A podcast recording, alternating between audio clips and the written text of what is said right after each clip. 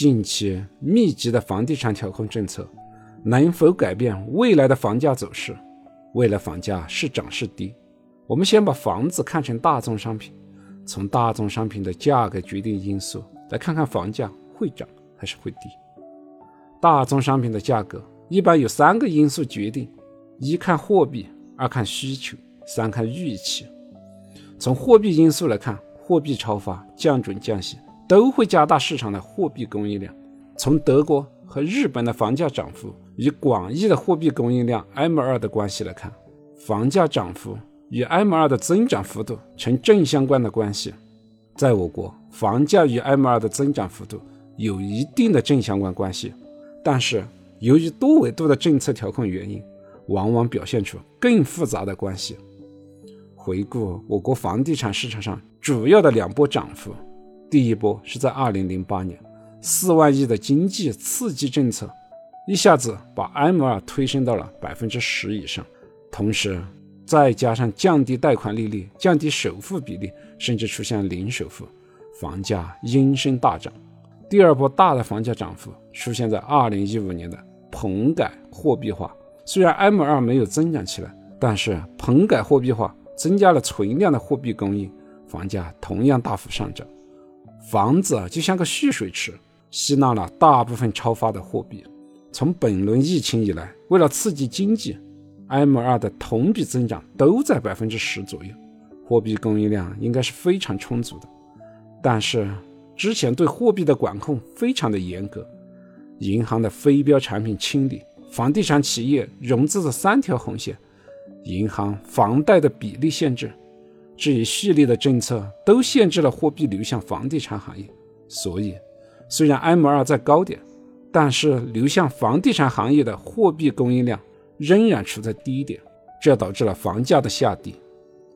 今年四二九中央政治局会议的定调，为刚性需求购房者和改善性住房需求的购房者打开了货币供应之门，房市的货币供应量开始增加。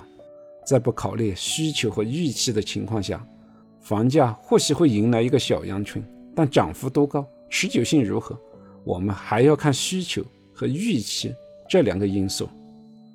再看需求，需求是目前最缺乏的。疫情拖累了投资、消费、就业。就当下来看，企业的生存受到挑战，一些大的龙头企业进行了收缩式的裁员，小的企业也在生死边缘。再加上今年一千零七十四万的应届毕业生，就业形势非常堪忧。就业不好，需求就起不来，对未来的消费信心也会不足。所以目前需求端正处于冰点。好在现在上海已经开始复工复产，未来随着疫情的好转，一切都会变好。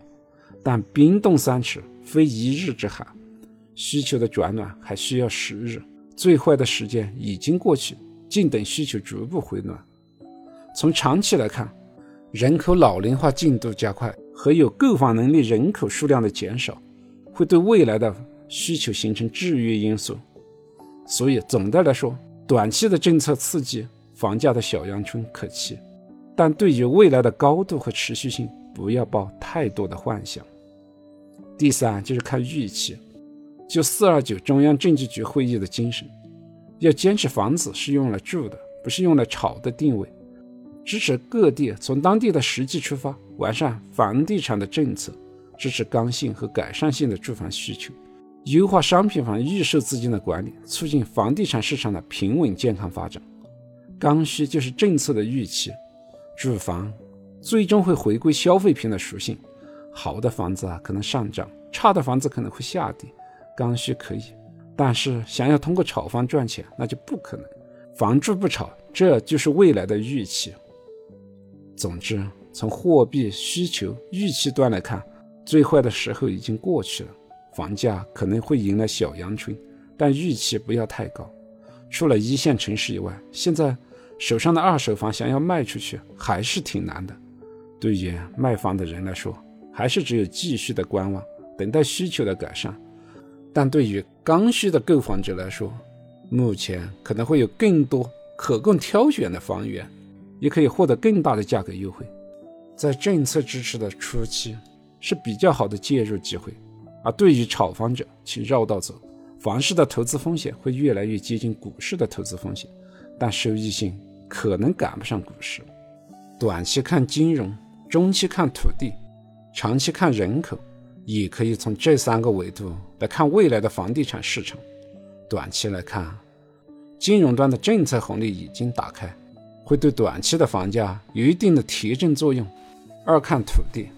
土地在部分一二线城市的供给会吃紧，但在三四线城市则比较充足，所以中期房价也会在不同级别的城市里面出现分化。长期看人口，人口老龄化的到来，人口红利已经不在，所以长期来看，城市的人才竞争力就非常重要。人才吸引力强的城市，房价可能会得到支撑，而人才吸引力弱的城市。长期来说，房价堪忧。感谢你的聆听，顺思财宝，下期再见。